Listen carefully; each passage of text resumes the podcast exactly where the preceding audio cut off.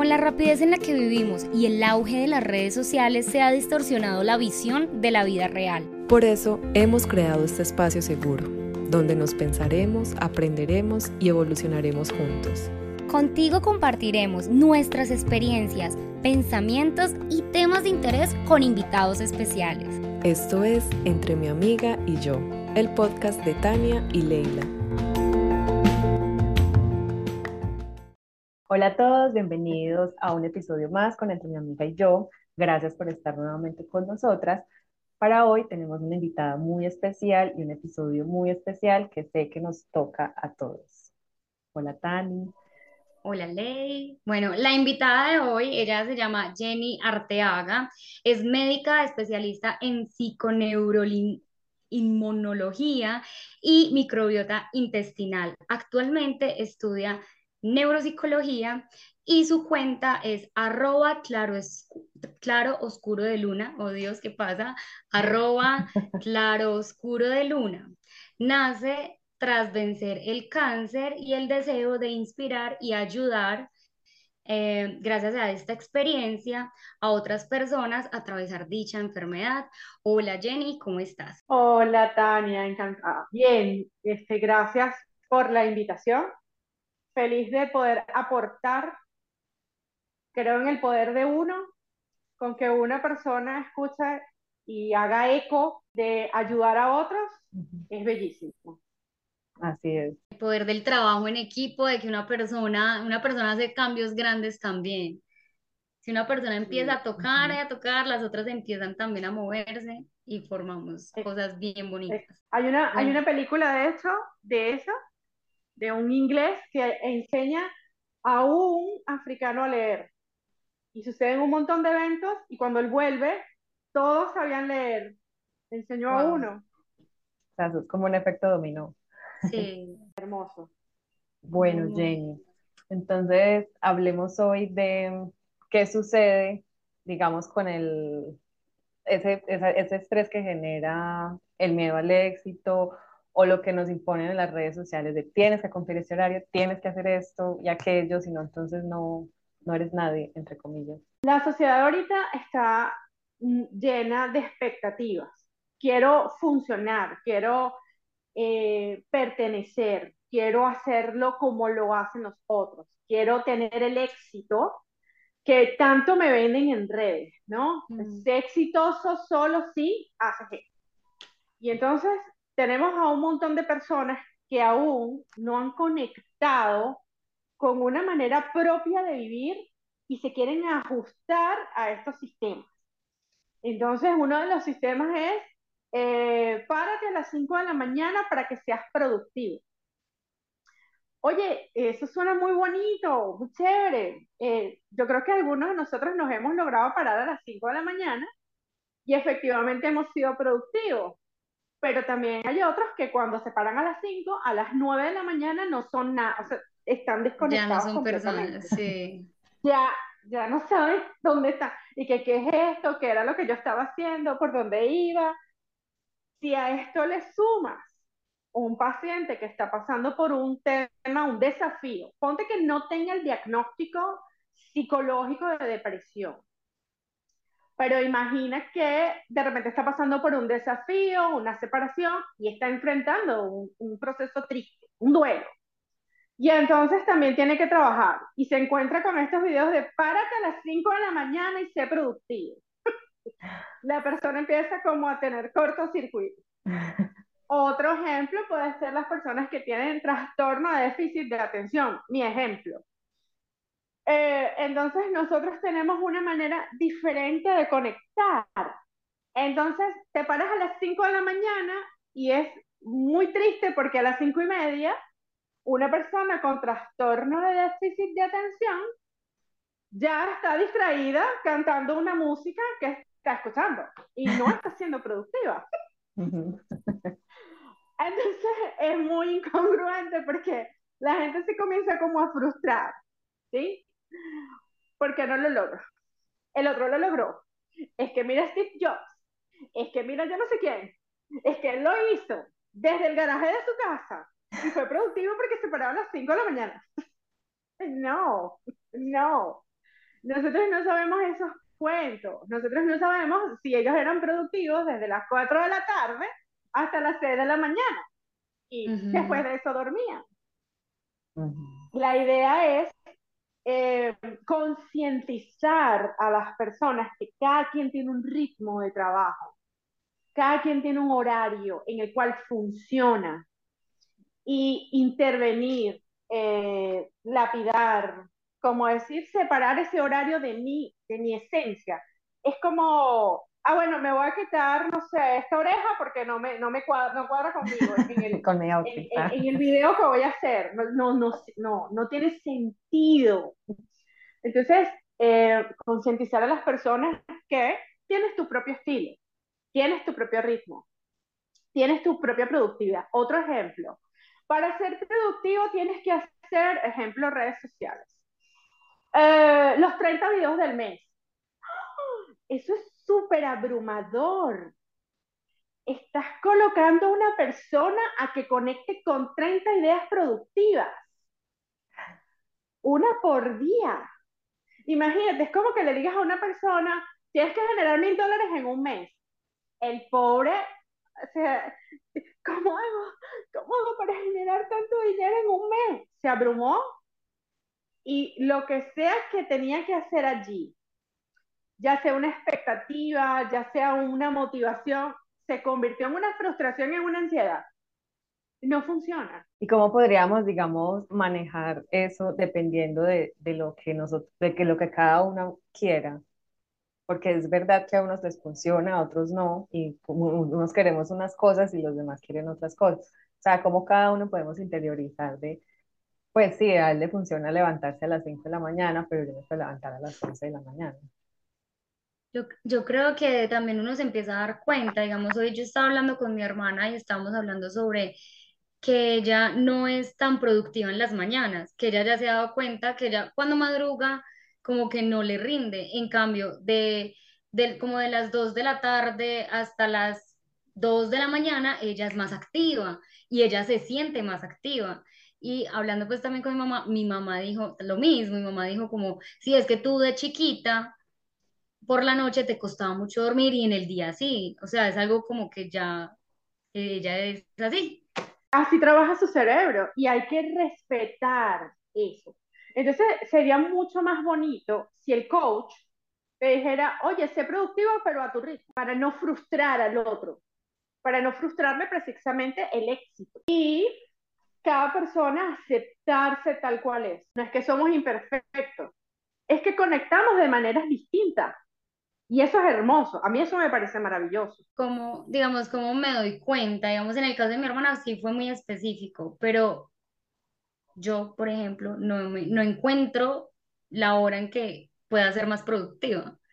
Pues yo siento que como que es muy normal, si yo me propongo a ser productiva, lo logro aunque me distraigas, como que sí, también estoy aquí 20 minutos y después como que, ay, ¿qué era lo que iba a hacer? Y eso, ah, no, esto, espere. Así, como las personas podemos identificar qué tipo de productividad tenemos. Em, como te dije, puede ser un desafío que estás viviendo de separación y tienes que entender que cuando hay un desafío triste, donde te sientes triste, tu cerebro está neuroinflamado. Y cuando te hablo de neuroinflamación, es exactamente un cerebro inflamado con un montón de sustancias que lo inflaman y hacen que las conexiones neuronales, como imagínate unos cables para conectar la, electricidad, no conectan igual. Entonces hay que darle su tiempo y hay que desinflamarlo. Y me vas a preguntar, ¿cómo lo desinflama? Puede ser con alimentación, con microbiota. Y ahí tocamos la microbiota intestinal y, por ejemplo, un tip para todos sus oyentes en el podcast. El omega 3 es excelente antiinflamatorio eh, eh, para desinflamar eh, este tema que está sucediendo en el cerebro, este estrés al que está sometido. Y podrían usar omega 3, por ejemplo. Una manera de no comprar nada y hacerlo por motos propios es mindfulness. Es una técnica para meditar es excelente, excelente. Yo siempre le digo a mis pacientes, si usted se baña todos los días porque no quiere estar sucio, usted tiene que hacer meditación para quitar de su cerebro lo que no funciona, lo que no está bien. Entonces, de esa manera, puedes lograr desinflamar cuando estás viviendo un desafío. Pero vamos a suponer que este desafío de tristeza dura más de lo normal. Me siento triste todo el tiempo, no tengo ganas de hacer nada, estoy viendo constantemente el, el techo, eh, no tengo ganas de salir, no quiero hacer eh, contacto con las personas y adicionalmente eh, siento que lo que, no me, que lo que antes me daba placer ya no me da placer. Allí hay que hacer una intervención con un profesional de la salud mental, psicólogo, psiquiatra, ¿sí? Para que me apoye y me ayude a hacer las conexiones necesarias. Yo aquí tengo una pregunta y es sobre la medicina psiquiátrica. O sea, okay. en mi parecer e, y, e ignorancia también, creo que pueden ser muy fuertes y uno se puede volver dependiente a esas sustancias.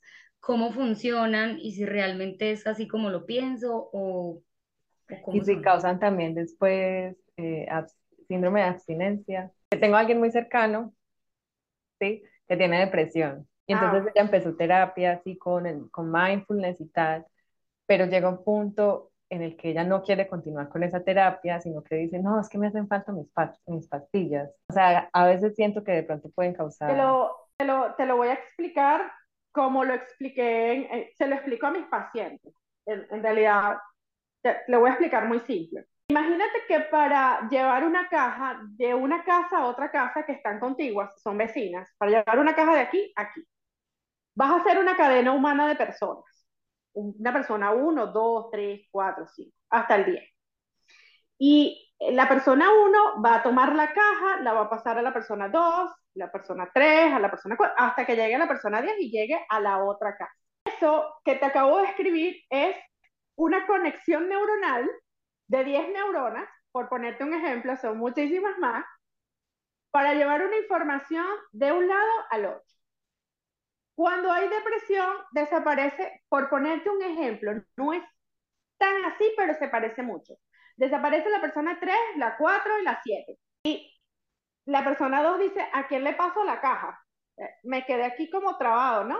Eh, no hay nadie a quien pasarle la caja. El psiquiatra ¿qué hace? Efectivamente coloca un medicamento para colocar a la persona 3, a la persona 7 y a la persona 4. Las coloca, pero no, nadie les puede dar la instrucción. El medicamento no le da la instrucción a la persona 3, a la persona 4 y a la persona 7 de qué tiene que hacer. Se quedan ahí parados. Entonces da la sensación, oh, mejoré, pero no. Porque necesitas a alguien que sea psicólogo, que le dé la instrucción al hombre 3, te tienes que mover de derecha a izquierda para pasar la caja. Y puede ser que el hombre 3 diga, ay, no, me da fastidio. Hoy no quiero trabajar. Entonces, la, la, neurona 3, tú le dices, mira, ya va, espérate, yo sé que estás abrumada, pero vamos a hacer una cosa, del 3 lo pasamos al centro, solamente haz eso hoy, de derecha al centro y no hagas más nada. Mañana evaluamos si del centro lo pasas a la izquierda. Entonces la neurona 3 de derecha va al centro y dice, oye, no me sentí tan mal. Ok, mañana intentamos del centro a que se la pases a la neurona 4. Y esas son las indicaciones, más o menos las herramientas que da el psicólogo para que la persona pueda comenzar de nuevo a movilizarse, a tener las conexiones que tenía antes. Si no tienes un psicoterapeuta, eso no va a ocurrir. Nunca a punta de pastillas no va a ocurrir. ¿Qué pasa? Porque hay dependencia, cuando no debería haber dependencia. Porque dependo de que me coloquen las neuronas, pero jamás intento hacer la conexión por mí misma. Mm. Y eso, ahí es donde ocurre la dependencia. Hay unas pastillas que sí son dependientes, sí lo son, que son las pastillas para dormir. Pero entonces, las pastillas para dormir son dependientes ¿por qué? porque yo intento eh, tener más y más cantidad de pastilla para dormir para dormirme, en vez de solucionar la incongruencia que no me está dejando dormir. Y la incongruencia puede ser perfectamente exceso de carga mental con algún desafío. Y yo estoy eligiendo evadirlo. Cuando, Jenny, cuando te das cuenta que un paciente necesita más eh, medicamento psiquiátrico que, que, prepara, que, por ejemplo, meditación con mindfulness y ese tipo de, de herramientas? Excelente pregunta. Porque primero le hace psicoterapia. Es lo primero que hace. El psicólogo lo evalúa en las tres primeras cinco sesiones y ahí decide y dice, oye, este paciente necesita un medicamento para que pueda avanzar. Porque el paciente se estanca, nunca avanza, ni un poquito, nada, cero. Entonces tú ahí sabes que el paciente lo requiere. Claro, aquí tienes un problema terrible cultural, pero, o sea, así que, que tú, o sea, no podían haber más cosas para que fueran más Resulta que la psicología nace de Freud, ¿verdad? Yo leí las obras completas de Freud, me encanta Freud, y el psicoanálisis, y la manera en que hace psicoanálisis. Pero entonces un montón de gente empezó a interpretar esto. Sí, hicieron ideas brillantes, pero por lo menos hay unos psicólogos que son lacanianos, que ellos no aceptan tratamiento psiquiátrico. Que no, que el paciente se conecta solo. Y no, porque no le hace la vida más fácil. Entonces está la pelea del psicólogo con el psiquiatra, porque Freud era psiquiatra, pero los médicos de la época odiaban a Freud. Entonces nos distanciamos de Freud. Entonces los médicos contra Freud y Freud se unió a los psicoanalistas y se creó la psicología. Entonces son todos los médicos contra esta psicología en vez de unirse, tan bonito. tan bonito el trabajo en equipo, ameno, con amor. Cuando tú logras hacerlo así todo unido, que logras, amiga, vamos a darle esto al paciente por tantos meses y después, y le voy haciendo psicoterapia. Los avances son, yo tengo una paciente que yo le doy reanimación emocional y ella va con el psicólogo además y el psiquiatra. Y los avances de ella han sido en ocho meses maravilloso, una cosa digna de admiración. Oye, porque todos no pueden ser así. Sí, claro que también hay, hay, algo, y es que creo que también son los enfoques de la universidad. Yo estudié en una universidad donde es solo el comportamiento. Entonces tampoco vimos a Freud, pero Freud no entraba, digamos, en nuestro estudio como tal, porque para nosotros el psicoanálisis, digamos que no, no, no estaba aceptada, por decirlo así. Entonces también creo que es como la, dependiendo del enfoque de cada universidad. Totalmente, totalmente de acuerdo contigo. Y además, el rechazo ante las teorías de Freud todavía existe todavía. Sí, sí, sí. Todavía hay gente que rechaza que, oye, eh, no todo puede ser sexual. Eh, creo que Freud tenía un problema. Este, Freud como que tenía ascendente en Escorpio. no. Es verdad, en serio, la gente no, no. no. ¿Qué pasa Freud con el sexo? Porque es que Freud descubrió un tema, pues. Sí. Un tema que ya estaba allí. Y que, y que es lo que hizo en una época, porque tú evalúas lo que hizo Freud en 1890, cuando hablar del sexo era. ¡Oh! Sí, ¡Wow! Lo admira. Entonces, lo como dice ella, depende del enfoque de la universidad. Estoy de acuerdo. Jenny, ahorita dijiste eh, que a una paciente le haces reanimación emocional. ¿Eso qué significa? ¿Qué, qué haces en esas, en esas sesiones? ¿Cómo es todo, toda la reanimación emocional? En realidad la reanimación emocional es un acompañamiento. El psicólogo ve a esta paciente una vez a la semana, bueno, ya la ve cada 15 días porque está mejor.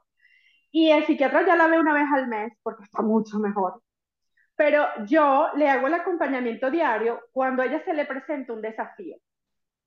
Eh, le cuesta mucho estar ante el mundo, decir, por ejemplo, ella todavía le cuesta mucho asumir sus emociones. Ella se expresa, por ejemplo, me frustra que no acepten que yo tomo medicamentos, ¿no? Y entonces yo le digo, ah, momento, vamos a ponerle nombre. Y entonces el nombre que le colocamos, ¿cuál es? ¿Cuál es la emoción? Y ella empieza a buscar. Es rabia, es rabia, lo que siento es rabia. Ajá, muy bien. Entonces de ahí la llevo a el pensamiento, todas las veces que ha sentido rabia, porque alguien no piense como ella. Y eso la hace buscar, ah, tal, ah, tal parte, ah, tal parte. Entonces, le digo, no está mal que alguien piense diferente a ti, pero está bien que tú seas diferente y que puedas decir, soy diferente, no pasa nada. Me da rabia que no, que, que, que traten de limitarme con respecto a mis medicamentos, por ejemplo. Que traten de decirme que mis medicamentos no son necesarios. Está bien decirlo de una manera amable, de una manera empática, sin agredir al otro. Entonces esta persona entiende, ah, lo puedo hacer sin agredir al otro. O sea, colocar mi manera de pensar sin agredir al otro. Eso la hace empoderarse. Y es lo que yo trato de unir, esa emoción con ese pensamiento. Cuando ella logra empoderarse, es, para mí es una explosión de, de, neurotransmisores porque conecta. Conecta con todo lo que es capaz de hacer. Soy capaz de hacer esto. ¿Sí? Y una Eso es lo que hago yo en reanimación emocional. Y digamos que una vez la persona se toma la medicación y hace la terapia, con el tiempo se puede ya, digamos, eliminar el medicamento o Sí, total. De hecho, tú lo vas eliminando, quitando. De hecho, esta paciente tenía cualquier cantidad, tenía grandes dosis de medicamentos y muchos medicamentos. Ya tiene muchísimos menos y menos dosis. Eso es un avance sustancial. Significa que sus conexiones están mejorando por sí solas. Ahorita estamos interviniendo en la microbiota. ¿Por qué tan lejos? porque para ella no era fácil eh, hacerse su propia comida, sustentarse. Y además de esto, no quería colocarle el estrés de no voy a comer tal alimento. En la microbiota, cuando uno trabaja la microbiota intestinal, uno elige, eh, dependiendo de lo que el paciente te vaya diciendo, qué alimentos no debería comer. Por ejemplo, un paciente con ansiedad yo le quito, le disminuyo al mínimo el trigo, al mínimo. Porque el trigo en este momento en todas partes del mundo está tan modificado que está haciendo muchísimas lesiones en la microbiota intestinal, la desequilibra, provoca disbiosis, así se llama el desequilibrio de la microbiota, y hace que el paciente desde ahí, desde el intestino, haga neuroinflamación. Hay una conexión, mm. un eje entre el intestino y el cerebro. Y entonces lo que hago es disminuir al mínimo el trigo para que no hayan tantas señales de inflámate, inflámate. Y ahorita es que lo estamos haciendo. ¿Por qué se lo hice tan lejos? Para no estresarla. De quítate los medicamentos. Eso genera estrés en el cerebro. Tengo que quitarme un alimento. Tengo que quitarme un alimento. Eh, tengo que dejar de consumir azúcar. Tengo...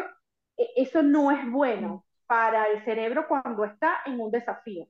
Haremos una breve pausa para recordarte que compartiendo este episodio y dándonos tu opinión, nos ayudas a crecer y seguir brindándote contenido de valor. Gracias y sigue disfrutando de este maravilloso capítulo. Por ejemplo, está eh, en pleno cáncer, te lo digo por, por experiencia, propia estás en pleno cáncer y no falta el que te dice, quítate el azúcar. o sea, amiguito Cuando tú estás recibiendo quimio, te están eliminando el tumor y las células buenas. Y cuando el organismo sospecha que a ti te están eliminando células buenas, crea un mecanismo de protección y dice come. Y no te dice come, como dirían aquí en Venezuela, te dicen traga. Haga todo. Ves la nevera y tú quieres comer. Te entra una desesperación. Claro, los primeros tres días, por lo menos en mi caso, no quería comer nada porque es un medicamento muy fuerte. Pero el Sí. tercer día era como Lázaro después que Jesús le hizo el milagro. Párate, anda y come. Horrible. Comía muchísimo. Pregúntame si yo iba a hacer lo del azúcar. No iba a suceder. Si yo llegaba a decirle a mi cerebro, no, mira, no vamos a comer azúcar, porque hay una teoría en donde dice que esto es dañino para, para, para tu organismo. Efectivamente lo es, pero los ultraprocesados, el cerebro se iba a estresar y me iba a decir, o sea, además de que estoy recibiendo quimio, que tengo un estrés mental porque no sabemos si vamos a sobrevivir, tú me vas a quitar el azúcar. Tú me estás hablando en serio. El cerebro iba a buscar el mecanismo para colocarme hamburguesas tamaño triple X para que yo las Por viera y me las comiera. sí. Mm. ¿Ok? Y alguien, y alguien que está, que sufre de depresión, ¿qué alimentos eh, debería de, de dejar de comer o es dependiendo de cada persona? Depende de cada persona porque cada uno tiene una, lo que llaman en medicina comorbilidades. ¿Qué es una comorbilidad? De repente son hipertensos, de repente son diabéticos, de repente son hipotiroideos. ¿Sabes? Tienes como que, que buscar. Ponte que no tenga nada. Vamos a hablar de un paciente básico.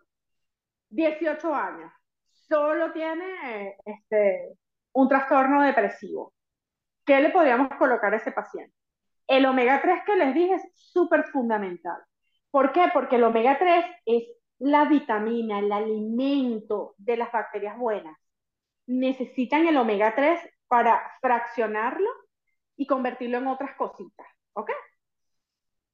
Y eh, hay que aumentar el consumo de vegetales.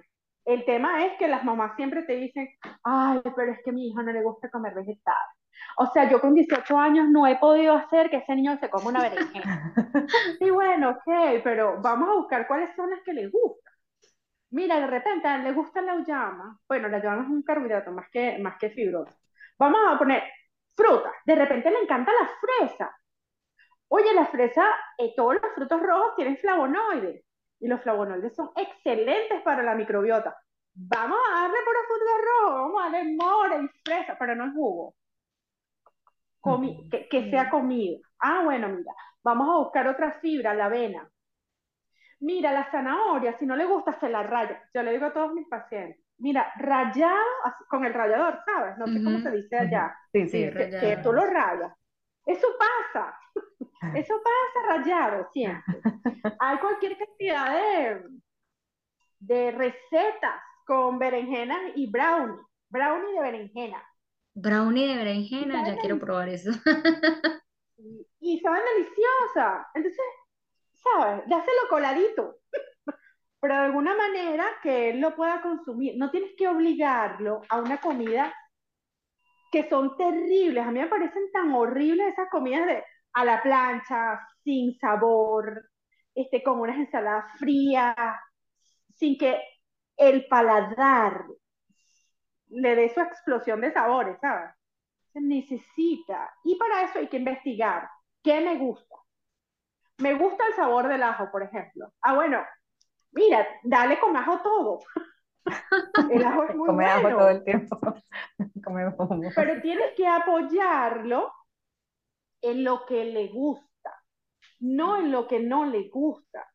Yo trabajo mucho con la comodidad del paciente y aparte hay otro tema que recién yo estoy estudiando y es el de las papilas gustativas. Nuestras papilas están adaptadas a los sabores. Tú no puedes pretender que una persona que consume McDonald's, que tiene ese alto nivel donde la papila gustativa siente esa comida súper, que es salada, es muy salada. Pero la papila gustativa de esa persona la siente perfecta. Normal, Entonces, sin sal. obviamente, tú le das una ensalada que tiene baja en sal y te va a decir, ¿qué? ¡Es horrible! No sabe cómo la cantidad de ultraprocesados que yo me colo que yo como con, con, una, con una alimentación ultraprocesada. Tienes que irla adaptando. ¿sabes? Colocarle cosas ultraprocesadas más, más, más fibra. Cosas ultraprocesadas más fibra. Comienza a hacer Esas, la hamburguesa en casa, por ejemplo. como esas dietas que se hacen abruptamente, digamos, hoy empiezo la dieta y, y si me comía mucho dulce, mucho carbohidrato y, y empiezo hoy dieta, eso también genera un estrés para el cerebro y para el estómago. Y neuroinflamación, no tienes ni idea. El cerebro empieza a mandar señales para el intestino.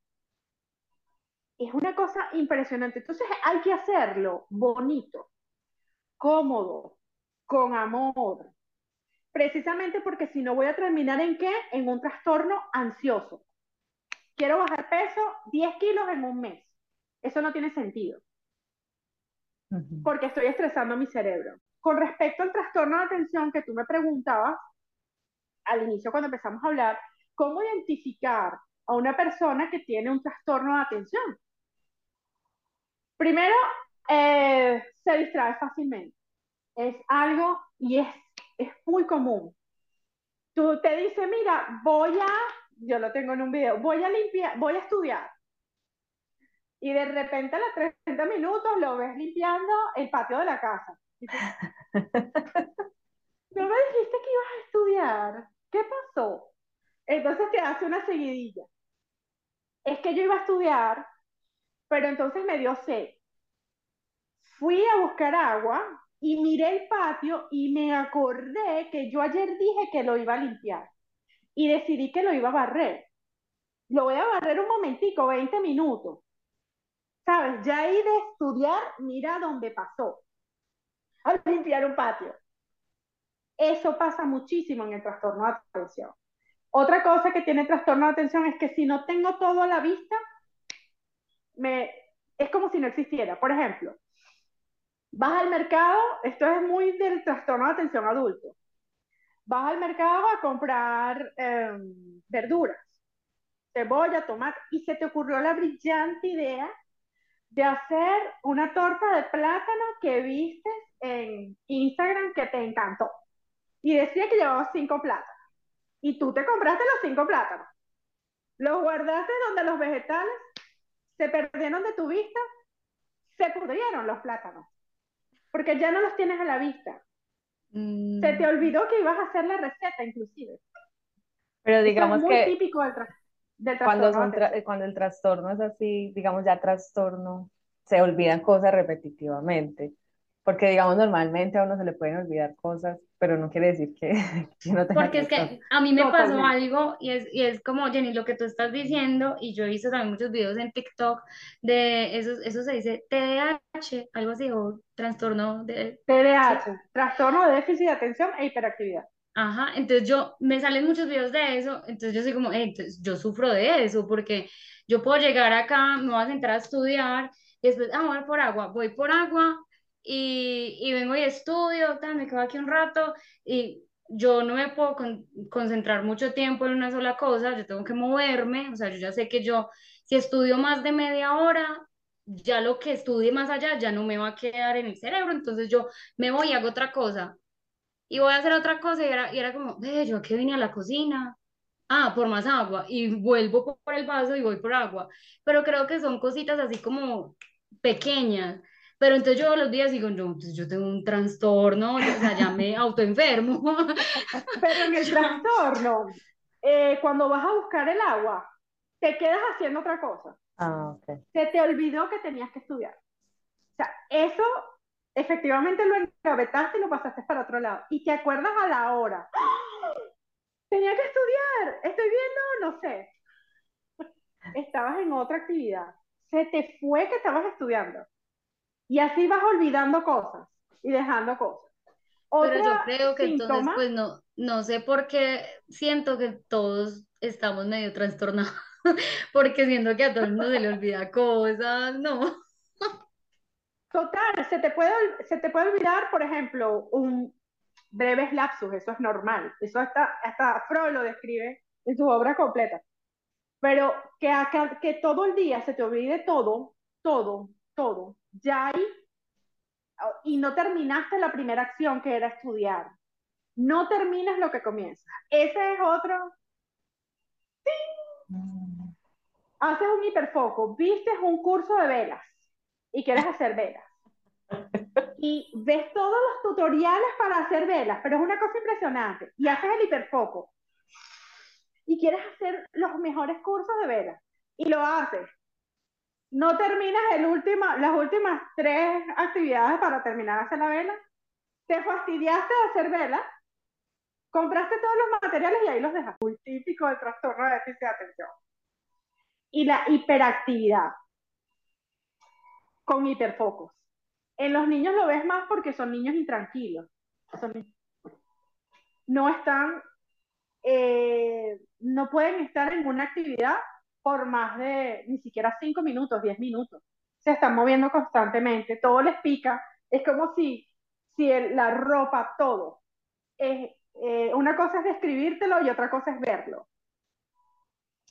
Eh, de hecho, hay un video muy que, da un ejemplo muy claro en Instagram, lo vi un día, de un niño con hiperactividad y de un niño sin hiperactividad. ¡Wow!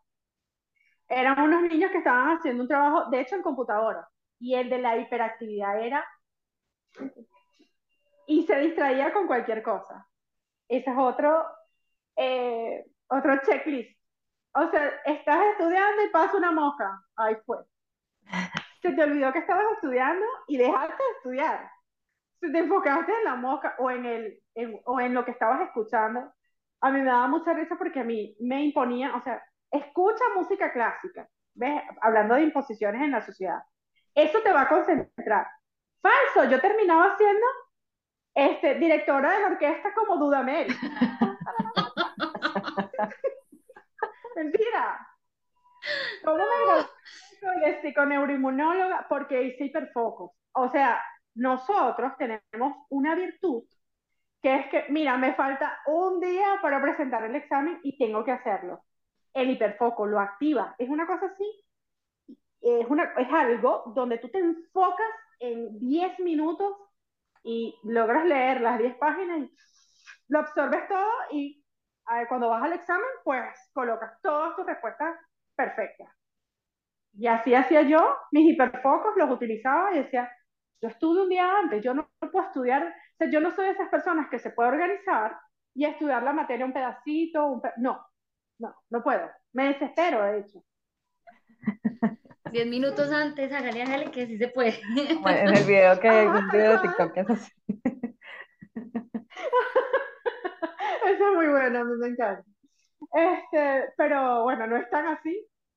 Imagínate que yo era tan, tan inteligente en mis hiperfocos estaba tan ubicada en los hiperfocos que tenía, que hice un curso de unos argentinos para aprender a estudiar más rápido, donde te estudiabas los títulos, los subtítulos, las negritas, los esquemas que aparecían en el libro, y yo hacía eso, y se acaba bien, se acaba bien.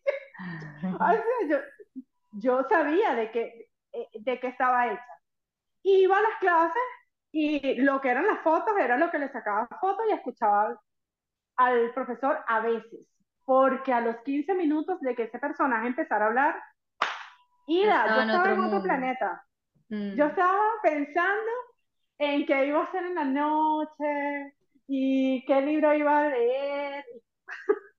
ira. ¿Tú, ¿Tú crees que em, cuando uno, cuando de niños tienen esos, esos, tras, esos trastornos Sí, ese es un trastorno, es un trastorno de déficit de atención. De déficit de atención. Eh, ¿Necesitan un, una manera específica de estudiar a lo tradicional o no es necesario? Yo creo que sí. Y creo que las madres deberían, eh, yo soy mamá, mi hija no tiene déficit de atención. Mira que se lo he buscado para ver Pero, porque, y se lo he buscado porque quiero apoyarla, ¿no? En, mi época no había ese apoyo, yo, yo quiero que ella lo haga a su manera, distinto. Em, pero creo que las madres se deberían formar con respecto a este trastorno, incluso los maestros, porque hay maestros que tienen niños con déficit de atención en su, en su, en sus aulas y los califican como insoportables, que no prestan atención, que no se sientan, que no están no sé cuántas horas sentados viendo el pizarrón. Y es que de verdad no puede, o sea, e, es, inhumano, es, es, algo como que no puede estar allí. Entonces, efectivamente, debería formarse maestras, madres, para ayudar a este niño a estudiar distinto, a que él lo pueda hacer distinto. Y en el trastorno de atención yo descubrí accidentalmente, porque con el tema del cáncer comencé a hacer más trastornos de intolerancia y hice intolerancia total al gluten. No como nada de gluten, hice intolerancia a los lácteos, no como nada de lácteos, y descubrí que me mejoró la concentración. Mm. Entonces, a estas madres yo les aconsejaría, oye, mira, trabaja en la alimentación. Disminuye el consumo de trigo, disminuye el consumo de lácteos, eh, pero colócale otros lácteos, obviamente, lácteos como el queso de cabra, otros lácteos que son excelentes, este, para que no les quites por completo la leche. Em, y que él pueda, y que tú lo veas cuando le introduzcas algún alimento, ve cómo se pone. De hecho, las mamás están muy activadas con eso, porque ellas saben, nosotros sabemos que cuando le damos chocolate a nuestros hijos, enloquecen. Los niños con, exacto, con hipersensibilidad y con, con trastornos de atención, incluso en las neurodivergencias entre el trastorno de atención y el autismo. Y a un chico que tenga un espectro, este, una neurodivergencia con espectro autista, tú sabes que si le das determinados alimentos, él tiene eh, ira. Es una cosa como que se transforma en otra persona. Debes ver, evaluar qué alimento específico a tu hijo no le cae bien. Que tú lo observes y digas, pero después que le di el arroz, después que le di la galleta. se puso iracundo, está lloroso, está emocionalmente inestable, comenzó a pelear con todos los amiguitos. Como Mira que me parece impresionante, me parece impresionante cómo todo empieza a conectarse con la alimentación, el cerebro, las emociones, todo, todo está... Bueno, a mí me empezó la intolerancia con emociones yo empecé a notar que después de que comía pan, o sea, tenía unos ataques de ira, ira y, y, y, algo inexplicable. Hasta yo misma decía, estoy hormonalmente activa, porque eso también debemos aceptarlo, pues nosotros como mm. mujeres tenemos nuestros picos hormonales y en esos picos hormonales hay cambios de la microbiota. Y debemos aceptarlo. Yo decía, estoy hormonal, no, tengo algo, no, porque estoy molesta, porque estoy iracunda, porque quiero comerme al del otro lado, no entiendo. Qué acabo de comer. El pan. Y entonces empecé a observar, por ejemplo, antes de hacer la intolerancia total, que era un determinado tipo de pan. Era el pan de unas panaderías que estaba súper fermentado, que tú lo olías y estaba muy fermentado. Y tú, ay, este pan empecé a hacer el pan mismo. Es que hay que ir experimentando, como ir probando. Cada cuerpo es distinto. Lo mismo sucede con los medicamentos. Te voy a poner un ejemplo. Mira, hay un medicamento que se utiliza ahorita para el COVID. Eh, cuando el paciente tiene una manifestación bacteriana, se utiliza levofloxacina. La levofloxacina está descrito como efecto secundario. Produce insomnio. Si me produce insomnio, de seguridad ya yo sé que está afectando la microbiota intestinal. Y como antibiótico me afecta la microbiota intestinal. ¿Qué tengo que hacer ante un paciente que está recibiendo, por ejemplo, levoflox, cualquier antibiótico? Tengo que darle probiótico. Y tengo que dárselo una hora en que el paciente no sienta, tengo insomnio, no puedo dormir, me siento mal, me va a dar una cosa. Sí, se lo voy a dar en la mañana, no se lo voy a dar en la noche los médicos están dejando de estudiar eso. Entonces le dan al paciente la levofloxacina en la noche. ¿Y el paciente qué, qué le pasa?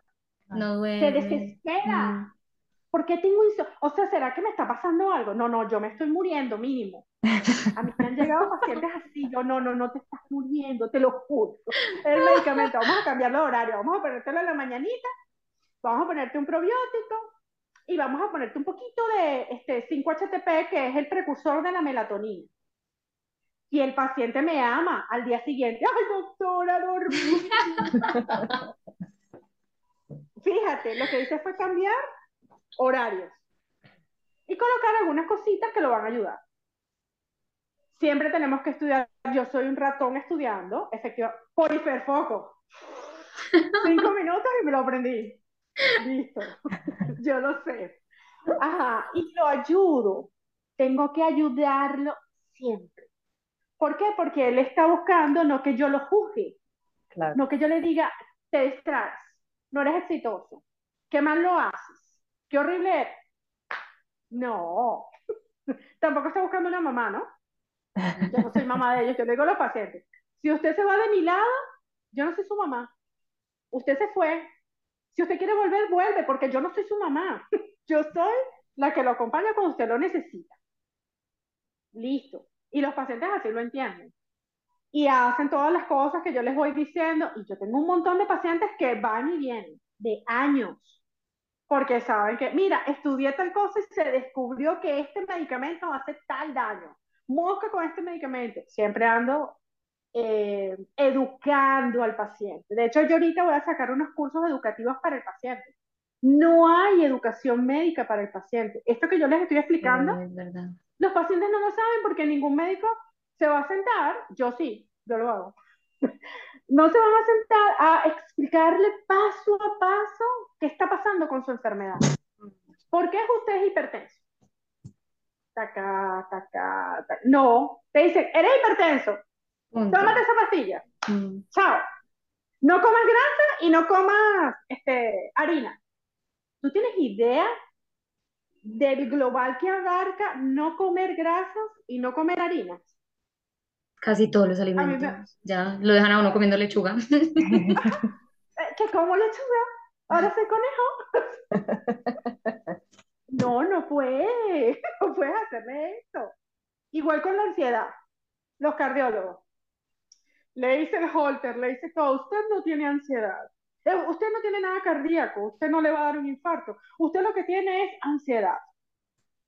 Y entonces el paciente se queda así. Ay, ¿qué hago? Todos, es que es un librito, a mí me llegan así.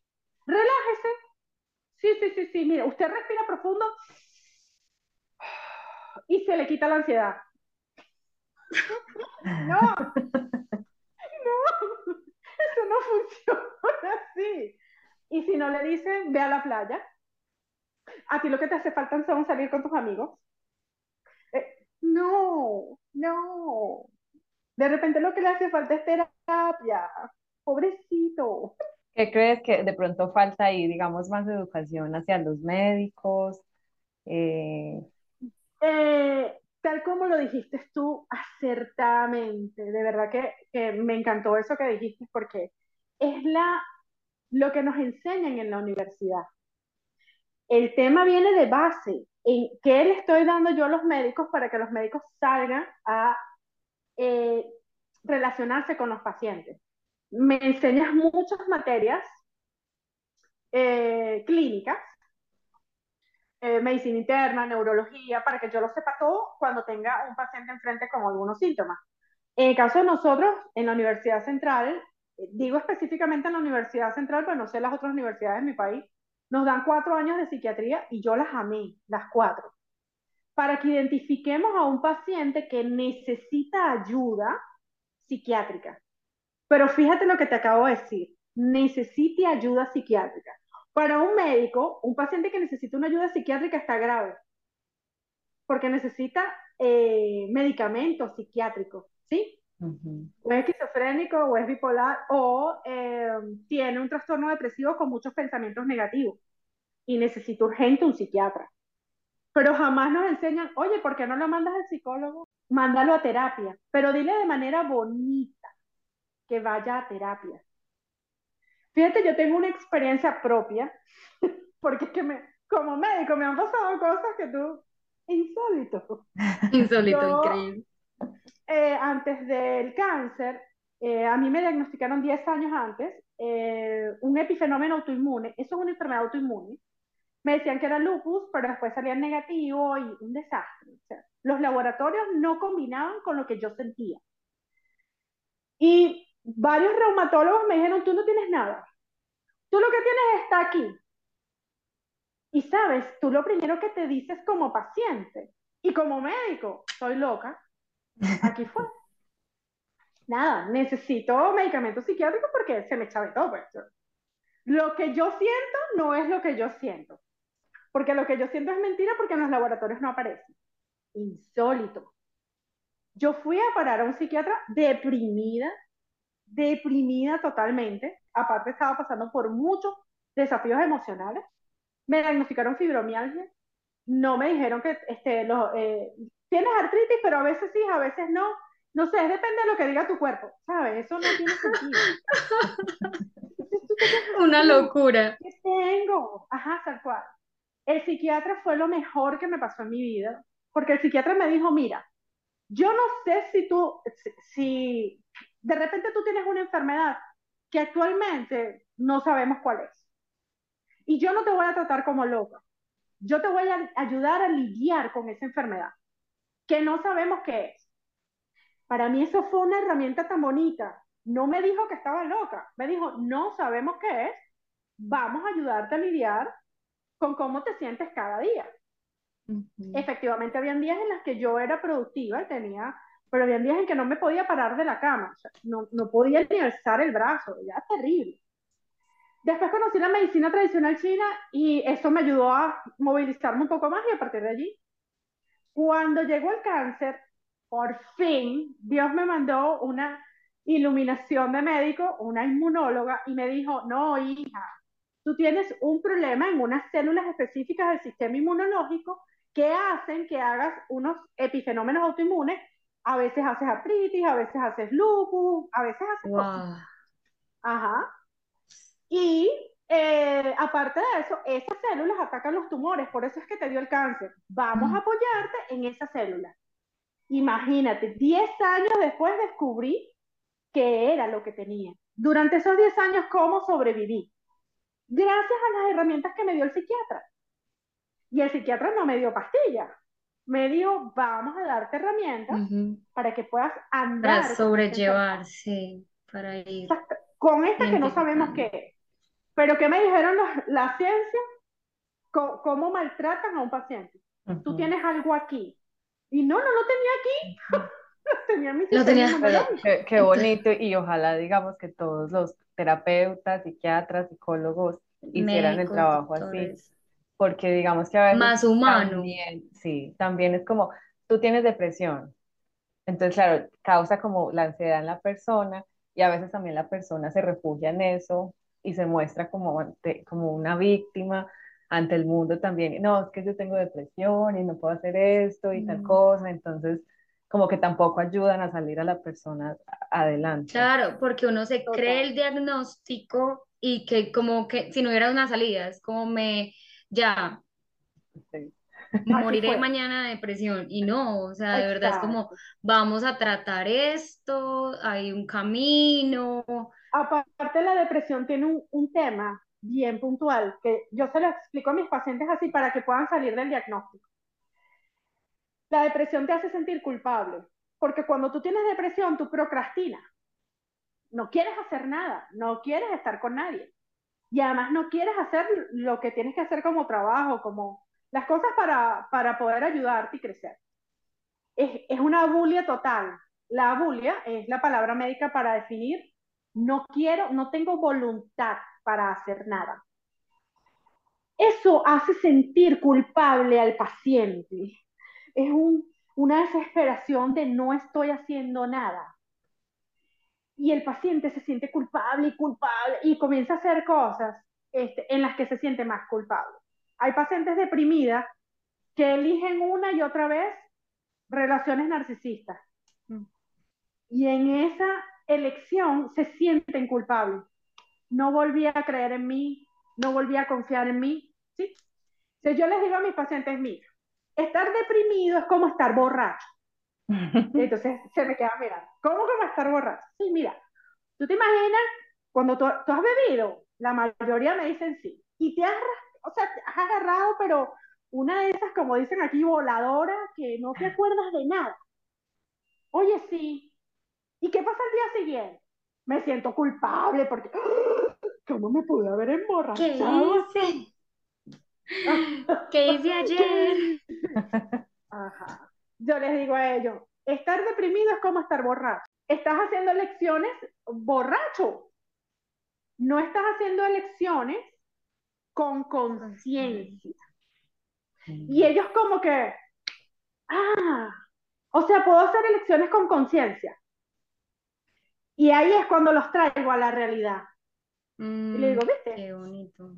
Y ahí es cuando aceptan la medicación, y ahí es cuando es como, ah, ok, claro, es que, es que no estoy en mi estado.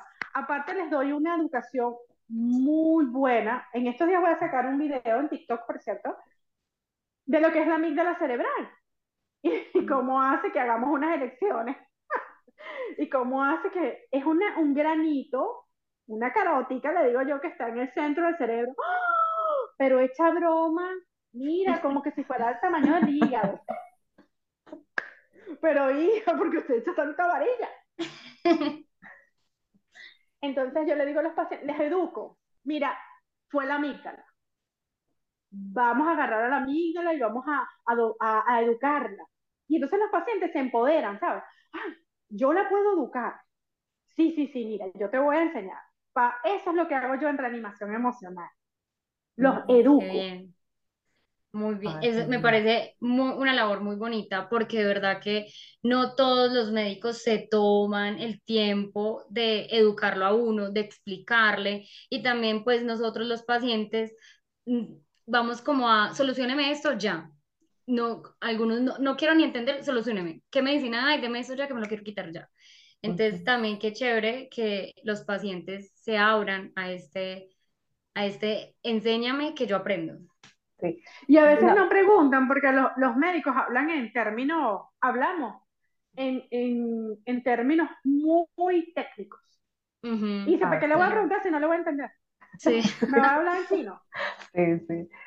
Eh, una pregunta que me surge es, por ejemplo, los pensamientos positivos. Por ejemplo, yo me creo que tengo la depresión. Entonces, digamos que me convierto ya en una persona así depresiva, que no quiero salir de, de esa depresión. Pero si, digamos, yo no me la creo, yo puedo salir de ese estado. O sea, ¿cómo afectan los, los pensamientos? Ah, sí es cierto que cuando uno tiene esos pensamientos así de positivos y sí ayuda.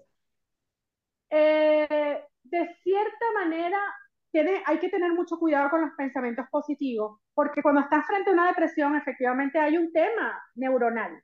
Es un tema que todavía no hay un aparato que te logre tomar la foto de, mira, entre esta neurona y esta neurona no hay conexión.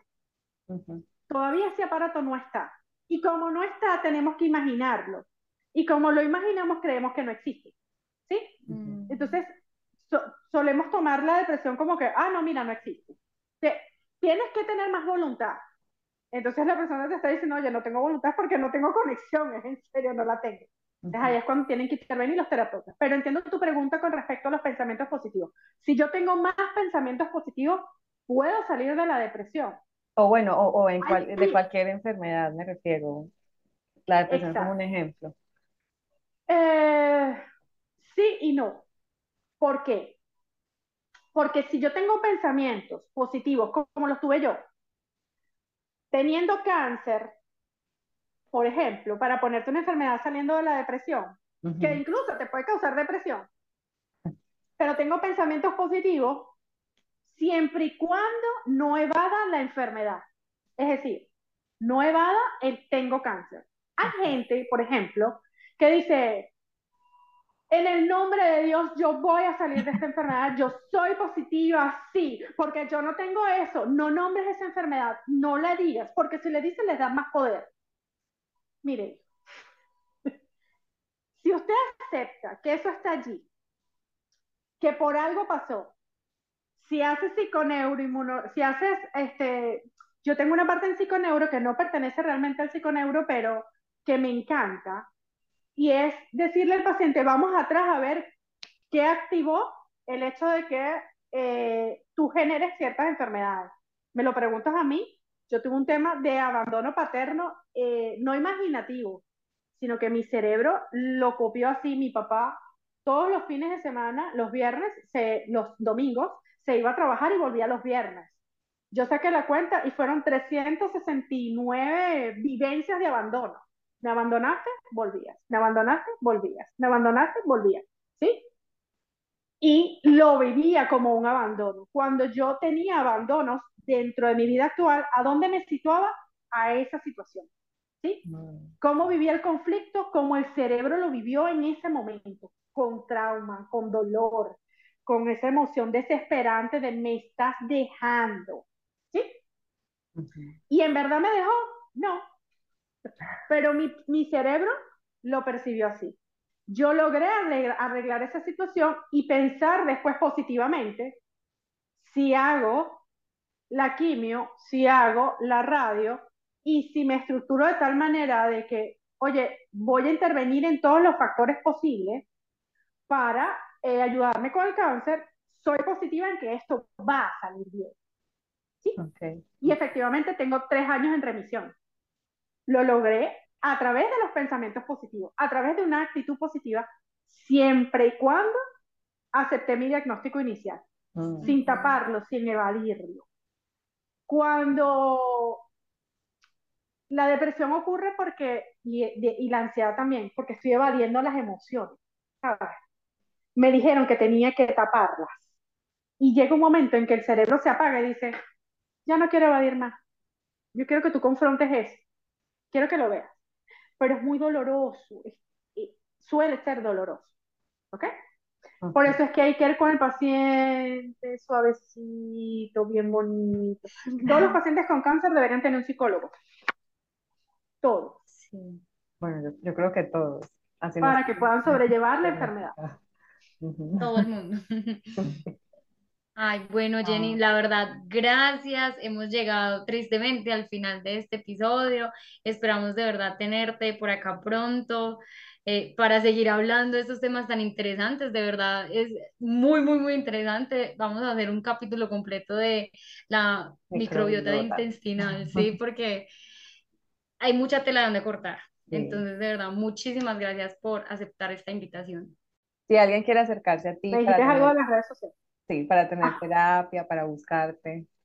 ¿Por las redes sociales o por dónde? Bueno, en las redes sociales, tanto en Instagram como en TikTok, yo tengo el link para mi contacto directo, mi contacto WhatsApp. El paciente puede pedir directamente eh, consulta conmigo y yo me acomodo, yo máximo atiendo dos o tres pacientes porque me encanta dedicarles tiempo. Y entonces puedo tardar en una consulta perfectamente dos horas. Siempre trato de, ponerles un espacio adecuado para que ellos se ah, sientan Perfecto. Para los que quieran buscarla, arroba claro oscuro de luna. De luna.com. Bueno, tengo, te dije punto .com porque tengo también una página web. Ah, estoy armando Pero es claro oscuro de luna. En TikTok es claro oscuro de luna 05. En, en la página web www.claroscurodeluna.com. Perfecto. Ah, muchísimas gracias, Jenny. A ustedes por invitarme. Agradecida. Chao. Chao. Esperamos que hayas disfrutado de este episodio y recuerda seguirnos en nuestras redes sociales como arroba entre mi amiga y yo donde podrás encontrar más información acerca de nosotras, nuestros episodios, invitados y compartir tu opinión.